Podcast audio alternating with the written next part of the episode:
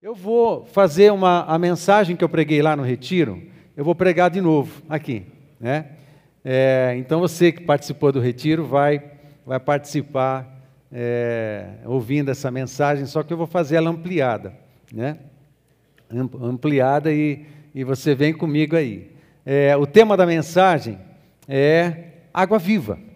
E eu ah, pensei no, no, no, na expressão que Jesus usa na oferta de água viva que Jesus faz para a mulher samaritana, baseado em João capítulo 4.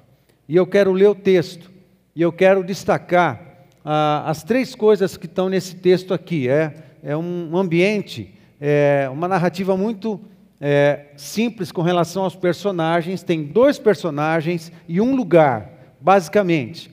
E eu quero dar os destaques a respeito desses dois personagens e do lugar.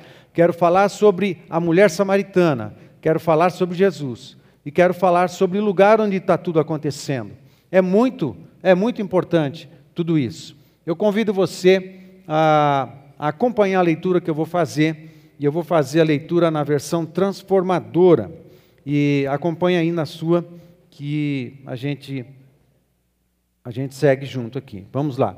João 4, a partir do verso 3 até o verso 26, e o texto diz assim: Assim deixou a Judéia e voltou para a Galiléia. É Jesus e os seus discípulos. Eles estavam na parte sul de Israel, na Judéia, e estão se movimentando para a região da Galiléia. No verso 4, no caminho, teve de passar por Samaria chegou ao povoado samaritano de Sicar.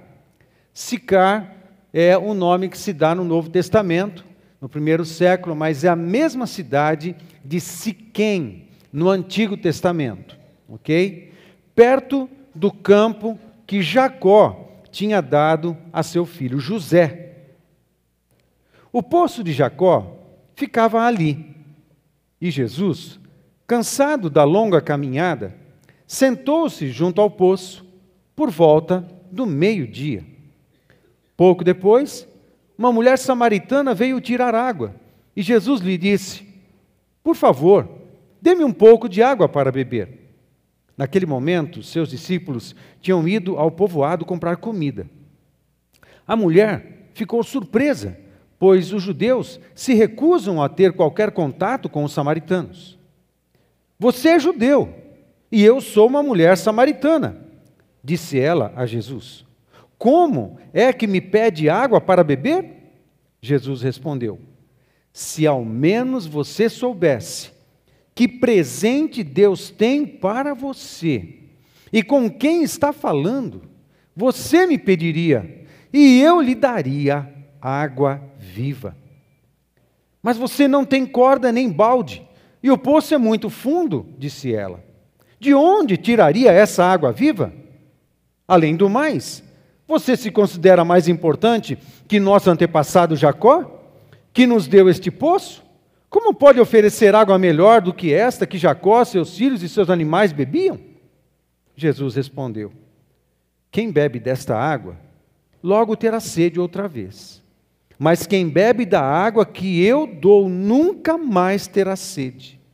Ela se torna uma fonte que brota dentro dele e lhe dá a vida eterna. Por favor, Senhor, dê-me dessa água, disse a mulher. Assim, eu nunca mais terei sede, nem precisarei vir aqui para tirar água. Vá buscar seu marido, disse Jesus. Não tenho marido, respondeu a mulher.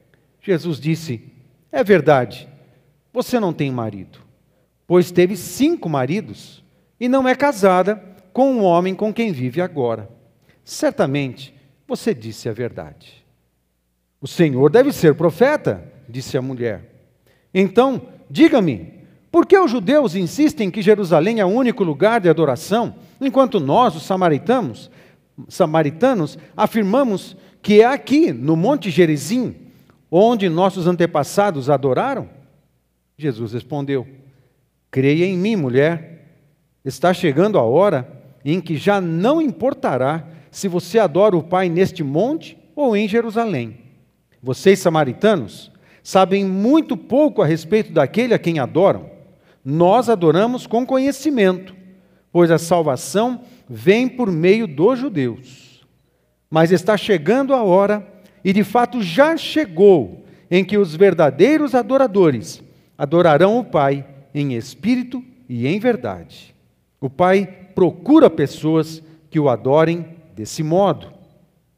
Pois Deus é espírito e é necessário que seus adoradores o adorem em espírito e em verdade. A mulher disse: Eu sei que o Messias, aquele que é chamado Cristo, virá. Quando vier, ele nos explicará tudo. Então Jesus lhe disse: Sou eu o que fala com você. Amém? Abaixe tua cabeça mais uma vez, por favor. Pai amado, nós te agradecemos por ter enviado Jesus. Jesus, te agradecemos por esse encontro com essa mulher que revela tantas coisas do teu amor, da redenção, da ressurreição, do teu cuidado. Muito obrigado, Jesus. Jesus, sabemos que o Senhor está aqui. O Senhor também veio aqui, o Senhor está aqui e também está se encontrando com a gente. E muitos de nós estamos como essa mulher samaritana. E hoje queremos um encontro contigo. Hoje queremos te conhecer e dizer a nós mesmos e a nossa própria alma e coração: o Senhor é o nosso Messias, é o nosso Senhor, é o nosso Redentor, é o nosso Salvador. Queremos dizer isso, Jesus. Queremos. Jesus, ministra a todos nós e te agradecemos no nome de Jesus mesmo. Amém. O primeiro destaque que eu dou a respeito da, dos três personagens, primeiro Jesus, mencionei, uh, Jesus, é, o destaque que eu dou é muito simples, mas eu não quero falar de Jesus apenas é, se referindo a Ele, eu quero entrar com você no significado deste lugar, e a compreensão desse lugar vai jogar luz na pessoa de Jesus. Então, o destaque que eu faço por enquanto é que Jesus, é, poucas vezes, ou nenhuma vez, ele se revela do jeito que ele se revelou para essa mulher samaritana. Jesus falava com as pessoas de maneira tão tremenda, ele é, não dava mole para fariseu, não dava mole para saduceu, não dava mole para escriba, para os doutores da lei.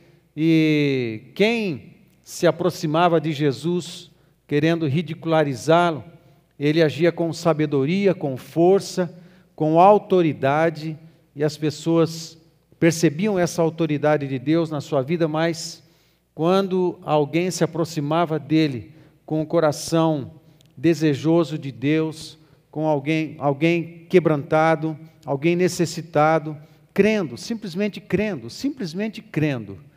Aí Jesus se manifestava de uma maneira maravilhosa, com graça, com amor, com poder, com cuidado, com generosidade, e ele revelava o céu para as pessoas e para estes pequenos, e fez isso com essa mulher de uma maneira muito especial. Nenhum outro texto, a não ser com os discípulos algumas vezes, ele fala para uma pessoa, e assim ainda uma samaritana, dizendo: Eu sou, eu sou o Messias, eu estou aqui falando com você. Ele chegou, sou eu, sou eu que estou falando com você, eu sou o Messias.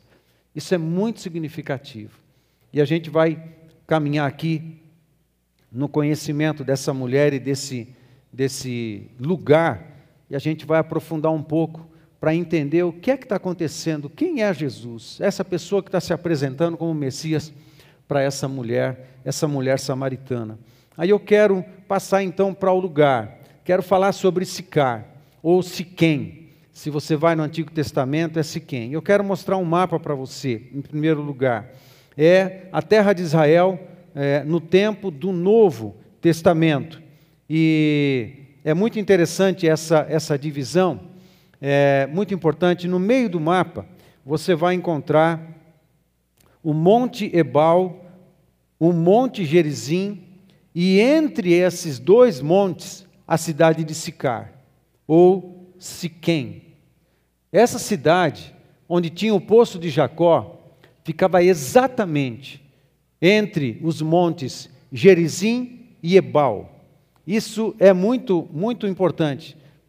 Passa a segunda, eu dei uma ampliada para você perceber. É, a cidade de Sicar, ou Siquém, fica a 60 quilômetros a norte, ao norte de Jerusalém, ali no meio da região da Samaria, bem próximo da própria cidade, da capital Samaria. Mas é, esse lugar é muito significativo. Muitas coisas aconteceram em Sicar, ou Siquém. E eu quero mencionar algumas delas para você, para você entender o que é que está acontecendo ali. Entender aquele encontro dessa mulher com o Messias, exatamente naquele lugar. O Antigo Testamento não dá detalhes de quando Jacó cavou esse poço. Você, eu procurei é, e não há uma menção é, histórica nos livros é, que contam essa, essa história. Então, só se, sabe, só se sabe pela tradição que sim, foi um poço cavado por Jacó, que ele, seus servos, seus filhos, sua família, seu gado, seu rebanho beberam das águas desse poço, exatamente naquele lugar. Isso também tem um significado bem interessante. Mas eu quero pular para a primeira vez que a gente encontra a palavra Siquém no Antigo Testamento, que é em Gênesis capítulo 12. Gênesis capítulo 12, nos versos é, de 6 e 7, diz assim: Atravessou, é o texto em que Deus manda Abraão sair da sua casa, da sua parentela, ir para uma terra que Deus mostraria. E no verso 6, atravessou Abraão a terra, de, a, a terra até Siquém, até ao carvalho de Moré. Lembra dessas informações? Cria uma imagem na sua mente de Abraão chegando nesse lugar, tem um grande carvalho, né? essa região, a Carvalho de Moré, identificava o lugar, identificava a, aquela região, o Carvalho de Moré. Nesse tempo, os cananeus habitavam essa terra. Apareceu o Senhor a Abrão e lhe disse: Darei à tua descendência esta terra. Ali edificou Abrão um altar ao Senhor que lhe aparecera. Entenda, Deus aparece para Abrão naquele lugarzinho ali, do lado do carvalho. Agora, quem que apareceu? Não é Deus Pai, também não é Deus Espírito Santo, é o Deus Filho, é uma aparição é, antecipada de Jesus. Nós chamamos isso de uma epifania, ou mais objetivamente, é, epifania pode ser um anjo também aparecendo, mas objetivamente uma teofania, quando acontece uma aparição visível e corpórea de Deus, daquele que recebe culto, que recebe adoração antes da encarnação. É, e quem faz isso é Jesus. Portanto, Jesus já conhecia aquela região, ele já conhecia porque ele apareceu para Abrão exatamente ali. E ali foi levantado um altar e Jesus recebeu culto e recebeu adoração nesse lugar. Era um lugar que Jesus conhecia, ele tocou os pés naquela terra. Só que ele tocou os pés naquela terra dois mil anos antes da encarnação, se encontrando com Abrão.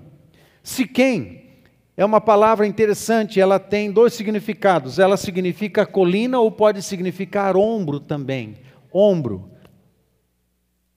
Ombro como quem cede o ombro para apoio, como quem cede o ombro para consolo, como quem cede o ombro para somar força. E assim Jesus estava somando força com Abraão Assim ele somou sua vida, seu próprio coração e deu promessa de bênção futura. Deus apareceu ali, Jesus apareceu ali, prometeu um presente. Prometeu um presente para Abraão, mas a sua geração futura. O outro texto é Gênesis capítulo, aí, perdão, é, nesse caso, é, vira o, não antes desse. O que eu destaco aqui, amados, o que eu destaco? Siquém é o primeiro lugar em que Deus aparece a Abrão. E o primeiro altar de Abrão foi edificado nesse lugar. Siquém, por conta disso, é um lugar onde Deus fala e promete presentes futuros. Jesus é o grande presente de Deus. Tudo isso está associado com a pessoa de Jesus. Gênesis 33, versos 18 a 20, diz assim: Voltando de Padã Arã, chegou Jacó, são e salvo à cidade de Siquém, que está na terra de Canaã, e armou a sua tenda junto da cidade. A parte do campo onde armar a sua tenda, ele a comprou dos filhos de Amor, pai de Siquém, por cem peças de dinheiro, e levantou ali um altar e lhe chamou Deus, o Deus de Israel. O que é que está acontecendo no capítulo 33 de Gênesis? Jacó está voltando da casa do seu sogro e a caminho entrou numa situação difícil porque ele ia se encontrar com Esaú, seu irmão. E nos primeiros versos do capítulo 33, o que aconteceu foi a reconciliação de Jacó com o seu irmão Esaú. Portanto, assim que ele se reconcilia com Esaú, ele chega na região de Siquém, nesse pedacinho aqui perto do carvalho, e arma sua tenda. Por conta disso, Jacó levanta um altar em Siquém, mais um altar, agora não Abrão, mas o seu neto Jacó, levanta um altar em Siquém e lhe batiza Deus, o Deus de Israel, logo depois da reconciliação com o seu irmão. Nesse caso, Siquém também é um lugar de reconciliação com pessoas e de provar o cuidado de Deus, porque o seu irmão Esaú não matou Jacó, ele não foi morto por seu irmão. Esse lugar é um lugar de presentes, esse lugar é um lugar de promessas, esse lugar é um lugar de cuidado, é um lugar de reconciliação. Amém, queridos? Josué capítulo 8 diz assim: Josué, é, versos 32 a 34, diz assim: Escreveu ali em pedras uma cópia da lei de Moisés, que já este havia escrito diante dos filhos de Israel. Todo Israel, com os seus anciãos e os seus príncipes e os seus juízes, estavam de um e de outro lado da arca, perante os levitas sacerdotes que levavam a arca da aliança do Senhor, tanto estrangeiros como naturais. Metade deles em frente do monte Gerizim, e a outra metade em frente do monte Ebal. Como Moisés, servo do Senhor, outrora, ordenara que fosse abençoado o povo de Israel. Depois leu todas as palavras da lei, a bênção e a maldição, segundo tudo o que está escrito no livro da lei. No, no, no capítulo 8 de Josué, Josué está obedecendo uma ordem que Deus deu através de Moisés, de que quando eles entrassem na terra prometida, depois que vencessem as primeiras batalhas, eles deveriam reunir todo o povo, exatamente nesse lugar, em Siquém, em Sicar, entre os montes Gerizim e Ebal. Ebal fica ao norte, Gerizim fica ao sul, mas é um perto. Quem está no monte vê o outro. É um vale que une esses dois montes. E essa cidadezinha fica ao pé dos dois montes. Josué reúne todo o povo de Israel nesse lugar. E ele lê tudo aquilo que Moisés escreveu. Lê as bênçãos. Uma parte ficou associada ao Monte Gerizim, ligado às bênçãos. Outra parte ao Monte Ebal, ligado às maldições, apenas como referências. E Josué leu toda a lei, leu toda a palavra de Deus escrita naquele momento para todo o povo reunido exatamente naquele lugar. E quando isso está acontecendo, é a palavra que está sendo proferida. E na palavra de Deus, o que Josué está lendo, os sacerdotes estão lendo, estão contidas ali não apenas a história da criação e a história da retirada do povo do, do, do cativeiro do Egito, mas ali está contando a história da redenção, a história da salvação a promessa do Messias. Tudo está sendo profetizado naquele lugarzinho, ali, em Sicar, em Siquém. A vinda do Messias está sendo profetizada com a leitura da palavra de Deus. E todo o povo está reunido exatamente naquele lugar. Ali. A palavra está sendo declarada. Jesus é a palavra, é a palavra encarnada. Portanto, Siquém também é um lugar de um encontro com a palavra de Deus, a história da redenção e o único e o anúncio do Messias. Jesus é a palavra encarnada, o Messias, e ele é a nossa redenção. Porque a história da redenção começou a ser contada nesse pé, nesse pé dos dois montes. E o povo foi convidado a escolher Deus, a escolher a obediência, e com isso andar no ambiente da bênção, se sujeitar à bênção de Deus que estão associadas à devoção, estão associadas à obediência, e não ficar no ambiente da maldição, fora da obediência de Deus. Amém? É um lugar de encontro com a palavra, é um lugar de revelação, é um lugar de aliança, é um lugar de se sujeitar à palavra de Deus. Quando a gente chega em Josué capítulo 21, ah, no verso 20 e 21 está escrito assim: As mais famílias dos levitas de Coate, de Coate tiveram as cidades de sua sorte da tribo de Efraim, deram-lhes Siquém. Você sabe que os levitas, eles não ganharam terra, é, como as demais tribos. Eles ganharam porções de terra dentro das demais tribos, e ali os levitas moravam, cultivavam a terra e viviam. E eles não tinham possessão. Essa possessão era uma concessão, não era uma possessão, era uma concessão da tribo que permitia eles lá pela ordem de Moisés e ordem de Josué aqui também. Eles tinham uma concessão para habitar numa determinada região, dentro de uma grande tribo. Porque os levitas não tinham herança, eles não tinham possessão. A única herança dos levitas era o próprio Senhor.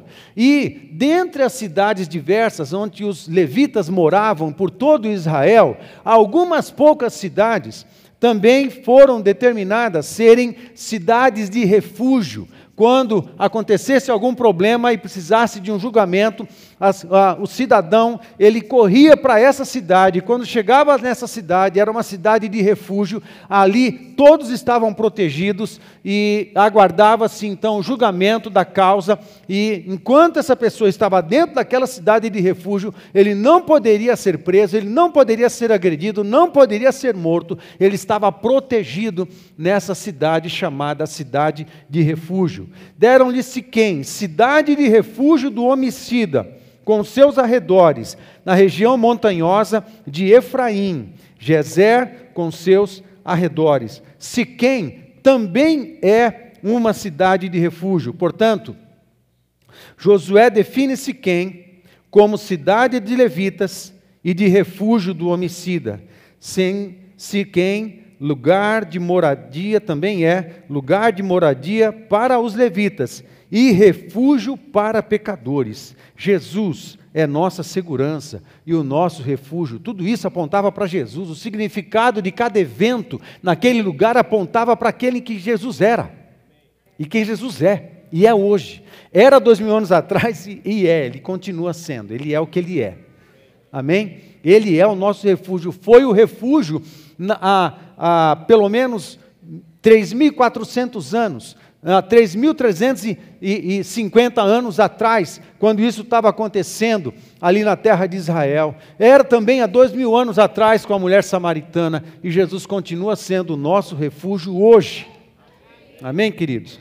Quando você vai para Josué capítulo 24, a gente encontra alguns textos interessantes que diz, verso 1, verso 20 a 23, diz assim: Depois, Josué está para morrer aqui, depois reuniu Josué todas as tribos de Israel em Siquém, nova reunião.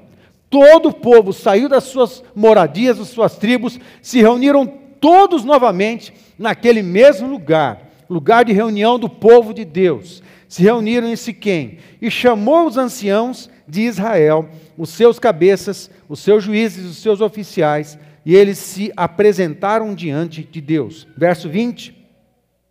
Se deixardes o Senhor e servirdes a deuses estranhos, então se voltará e vos fará mal, e vos consumirá, depois de vos ter feito bem. Então disse o povo a Josué: Não, antes serviremos ao Senhor. Josué disse ao povo: Sois testemunhas contra vós mesmos de que escolhestes o Senhor para o servir. E disseram: Nós o somos. Agora, pois, deitai fora os deuses estranhos que há no meio de vós e inclinai o coração ao Senhor Deus de Israel. O que é que está acontecendo? Josué, ele liderou o povo de Israel por 40 anos. Por 40 anos. E dentro desses 40 anos, nem todas as nações, pequenas nações espalhadas por Canaã, foram é, dizimadas, né, foram retiradas da terra. Não, Josué não conseguiu fazer isso, mas dentro desses 40 anos, veja o que aconteceu. Apesar de toda a instrução de Moisés e toda a instrução de Josué e dos líderes, eles acabaram cedendo, abrindo concessão, se permitindo ao pecado, se permitindo à idolatria, se permitindo a se misturar com a espiritualidade da terra, a espiritualidade do mundo, se permitindo a se mundanizar um pouquinho, afinal de contas. Aí, nesse momento, perto de Josué morrer, ele estava vendo como é que estava a situação do povo. Muitas, muitos já estavam é, embaraçados nas idolatrias da própria terra. Ele chama todo mundo de novo. No começo, 40 anos atrás, quase 40 anos atrás, talvez 38 anos, 37, 38 anos atrás, aquela primeira reunião entre o Monte Gerizim e o Ebal. E agora, quase 40 anos depois, ele chama todo mundo e ele lembra o povo das bênçãos e das maldições, das bênçãos associadas à obediência e que era necessário tirar da vida do povo, para que a aliança com Deus prevalecesse, para que as bênçãos do Senhor continuassem sobre o povo de Israel, eles precisavam tirar a idolatria, eles precisavam tirar o pecado, eles precisavam arrancar da vida, arrancar da família e arrancar da cultura aquilo que estava associado a pecado. Não fosse assim, Deus mesmo os puniria. Mas Deus pune, pastor. Não é só ler a Bíblia. A gente vai evitar a palavra para ser politicamente correto? Não. Nem somos politicamente corretos. Somos verdadeiros. Segundo a palavra de Deus diz. Assim é. Ok? Deus disciplina assim, Deus cuida assim, Deus cura assim, Deus transforma assim, Deus abençoa assim, Deus restaura sim, Deus faz milagres ainda hoje sim. Mas Ele nos ensina a tirarmos da nossa vida o que precisa ser tirado. Precisa tirar o pecado da nossa vida. E às vezes não, não é apenas uma ação criminosa, uma ação pecaminosa, às vezes é uma conduta, às vezes é um estilo de comportamento, às vezes é uma cultura mundanizada, às vezes é um estilo de pensamento mundanizado, às vezes são valores mundanizados que a gente ainda convive com eles, às vezes é uma, um comportamento, a maneira como você fala, como você lida, como você trata as coisas, tudo pode ser transformado e curado por Jesus. Amém, queridos? E assim, esse lugar é, de novo, um lugar de renovação de alianças, porque quando a gente está diante de Jesus, tudo pode começar de novo. A gente pode começar de novo. Agora, nesse processo de começar de novo, a gente tem que tirar da nossa vida o que precisa ser tirado. Não dá para conviver. Não dá para conviver com o pecado. A graça de Deus, essa é uma bênção da graça de Deus, é uma questão legal? Não. A graça de Deus nos empodera para dizer não ao pecado. Essa é a bênção do Espírito Santo em nós. A graça de Deus nos empodera para dizer não ao pecado. A graça de Deus nos empodera para desviar o caminho. A graça de Deus nos empodera para segurar a língua. A graça de Deus nos empodera para não levantar a mão. A graça de Deus nos empodera para rejeitar um convite para pecado. para não fazer alguma coisa que não tem a ver com os valores da fé. A graça de Deus nos empodera para isso. Amém, queridos?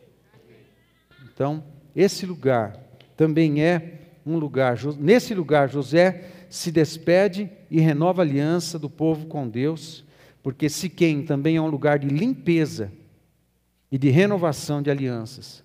Em Jesus somos purificados e renovados nas alianças com Deus. Quando a gente chega a José 24, em Siquém, também, mesmo capítulo, só que um pouco mais à frente, no verso 32 a gente vê, os ossos de José, lembra que quando eles saírem do Egito, José deu uma ordem para que os seus ossos fossem levados da terra do Egito. E 400 anos depois, ele saiu, a, a, uma caixa com os ossos de José saiu com o povo por todo o deserto. E onde os ossos de José foram enterrados? Em Sicar, porque Jacó deu essa terra para o seu filho. Jacó determinou as regiões e as heranças dos seus filhos, e Deus deu ah, e Jacó deu para os filhos de José, Manassés e, e Efraim, essa região, e para os filhos de José. Parte do campo que Jacó comprara aos seus filhos, aos filhos de Amor, pai de Siquém, por cem peças de prata, e que veio a ser a herança dos filhos de José. Os ossos de José estão enterrados em Sicar. Agora, o que significa isso? Significa a esperança na ressurreição. Por que, que, Josu, por que, que José pediu para que o povo de Israel, quando saísse é, do Egito, levassem os seus ossos? Por causa da fé na ressurreição. Não foi Moisés que inventou esse negócio. A promessa do Messias e a promessa da vida eterna, a promessa da ressurreição, ela vem desde Adão ela vem dos antepassados, ele vem, ela vem dos patriarcas. José sabia dessa verdade, dessa revelação. E ele falou: Eu quero ressuscitar no meio do meu povo, então levem os meus ossos. E foi exatamente ali na cidade de Sicar, onde Jesus apareceu para conversar com uma mulher samaritana, que os ossos de José é a esperança da ressurreição, porque Jesus é a própria ressurreição e a vida. A ressurreição e a vida chegou para tomar água. A ressurreição e a vida se aproximou de uma samaritana que era rejeitada pelos judeus. A ressurreição e a vida apareceu no mesmo lugar em que ele apareceu para Abraão, no mesmo lugar que ele esteve presente na leitura do texto sagrado com Josué no capítulo 8, no mesmo lugar em que a, a aliança foi renovada em capítulo 24, 33, eh, depois de Josué, perdão, estou bagunçando tudo aqui. E, e Josué, é o mesmo lugar, é o mesmo lugar. Aí, nesse caso, em Siquém foram enterrados os ossos de José, filho de Jacó. Siquém também é um lugar de histórias do cuidado de Deus e de esperança na ressurreição. E em Jesus temos cuidado, temos esperança para viver e esperança na ressurreição. José tinha essa esperança. A esperança da ressurreição faz parte da fé cristã. Nós, se morrermos nesta vida, antes da volta de Jesus Cristo, vamos ser ressuscitados. Se não morrermos, de alguma forma, em algum momento, nos últimos eventos, formos arrebatados, nosso corpo será transformado. Ou seremos transformados, ou seremos ressuscitados. Amém? Aleluia. Quando chegamos em João capítulo 4, no verso 5, está ah, dizendo a mesma coisa. Chegou, pois, a uma cidade, Jesus, a uma cidade samaritana chamada Sicar, perto das terras que Jacó dera a seu filho José. É uma menção de João a respeito da, do, do, de que cidade era e do fato de ser também a cidade presenteada por Jacó aos filhos de José e onde os ossos de José estavam. Eles lá sabiam que os ossos de José estavam enterrados ali. E tudo apontando para Jesus. Portanto, quem que se aproxima para falar com essa mulher? Quem é que está aparecendo com sede? Quem que está aparecendo com sede? É aquele que já conhecia aquele pedaço de terra, porque ele foi o primeiro, junto com Abrão, que levantou o altar. Quem que estava aparecendo com sede para pedir água para aquela mulher? Era aquele que ajudou na reconciliação de Jacó e Esaú. Quem estava aparecendo com sede era aquele que era a palavra encarnada, que foi apresentado na história da redenção com Josué capítulo 8 ali. Era aquele que foi a, a, a presente também na renovação da aliança no capítulo 24. Quem é que estava ali?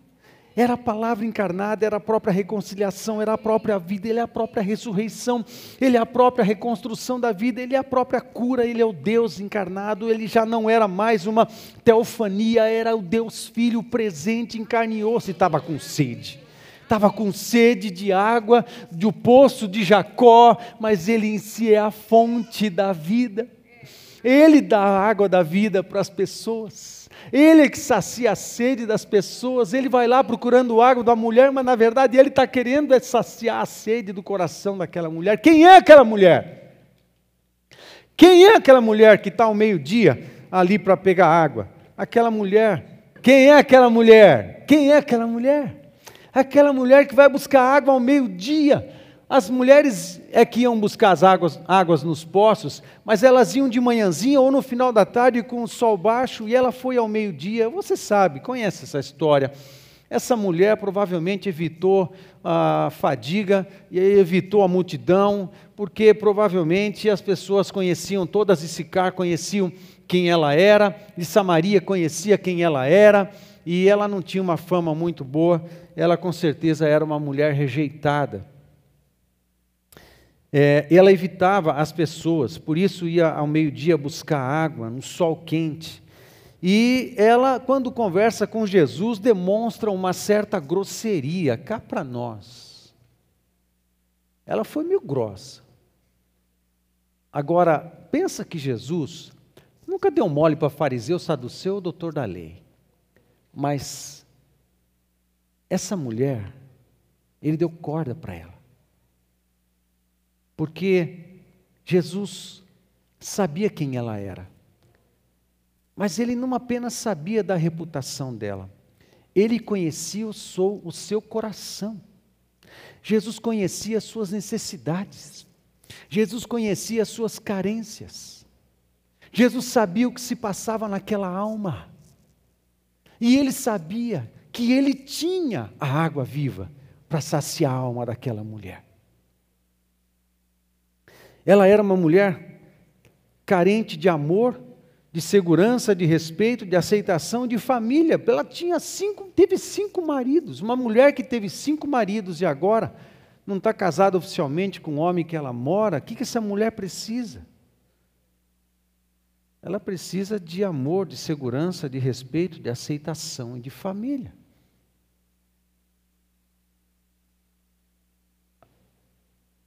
Há um instinto carnal dentro de nós que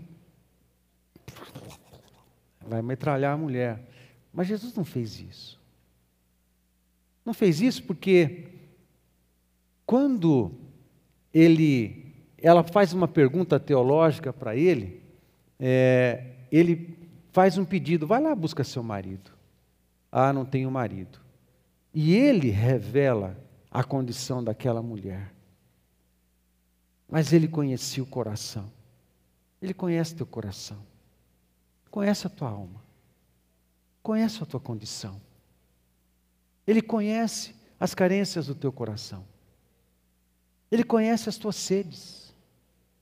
Ele conhece a sede, a tua sede emocional, a tua sede de alma, a tua sede espiritual, a tua sede de significado, a tua sede de sentido, a tua sede de Deus tua sede de amor, tua sede de aceitação. Ele conhece a tua sede de respeito, de necessidade de respeito. Ele conhece. E ele deu corda. Muitas vezes Jesus nos dá corda e deixa a gente fluir. E quando assim ele revela quem ela era, ela fica impressionada e diz: Vejo que és profeta. Mas preste atenção: Jesus não a condenou, ele estava lá para saciar a sede da alma dela. Ele estava lá para curar. Ele estava lá para preencher a vida daquela mulher. Era para isso que ele estava lá. É para isso que ele está aqui. para preencher a nossa vida. Para preencher a nossa vida.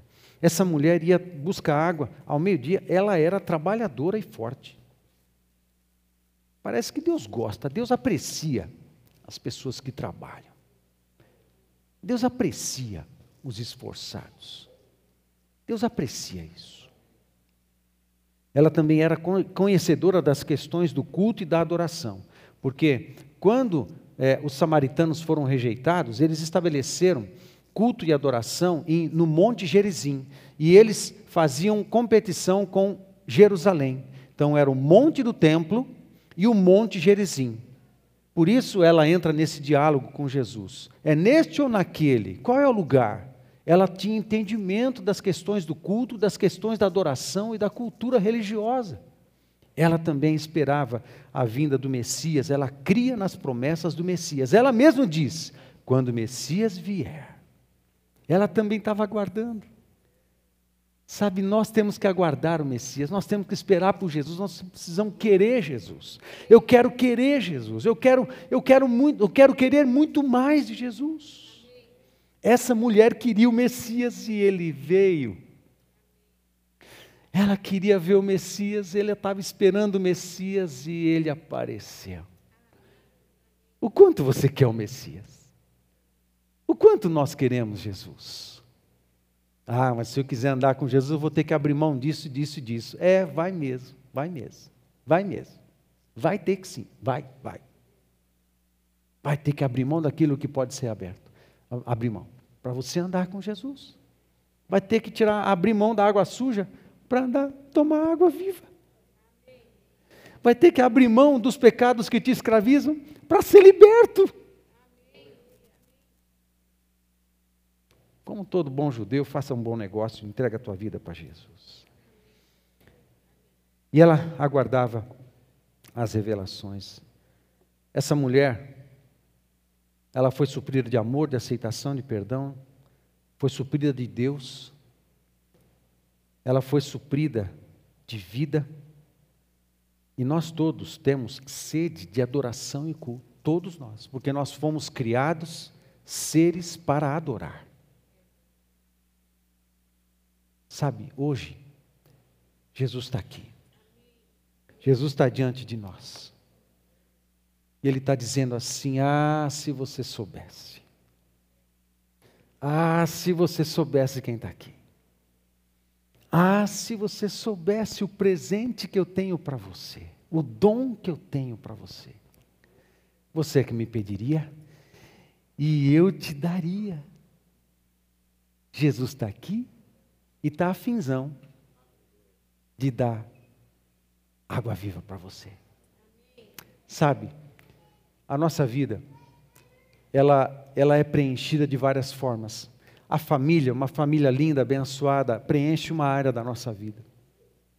Um bom trabalho, finanças equilibradas, preenche uma outra área da nossa vida. Sabe, um casamento em que você trabalha e, e, e investe e se sacrifica para manter saudável, preenche uma outra área da, da nossa vida. Os relacionamentos da igreja preenchem sim, preenchem sim eh, eh, algumas áreas da nossa vida. Os amigos preenchem também algumas outras áreas da nossa vida. Mas só Jesus preenche tudo. Só Jesus unge tudo, só Jesus completa, só Jesus plenifica, só Jesus dá sentido a todas as coisas. A gente não pode ficar satisfeito com algumas áreas que estão funcionando na nossa vida e às vezes à custa de muito trabalho.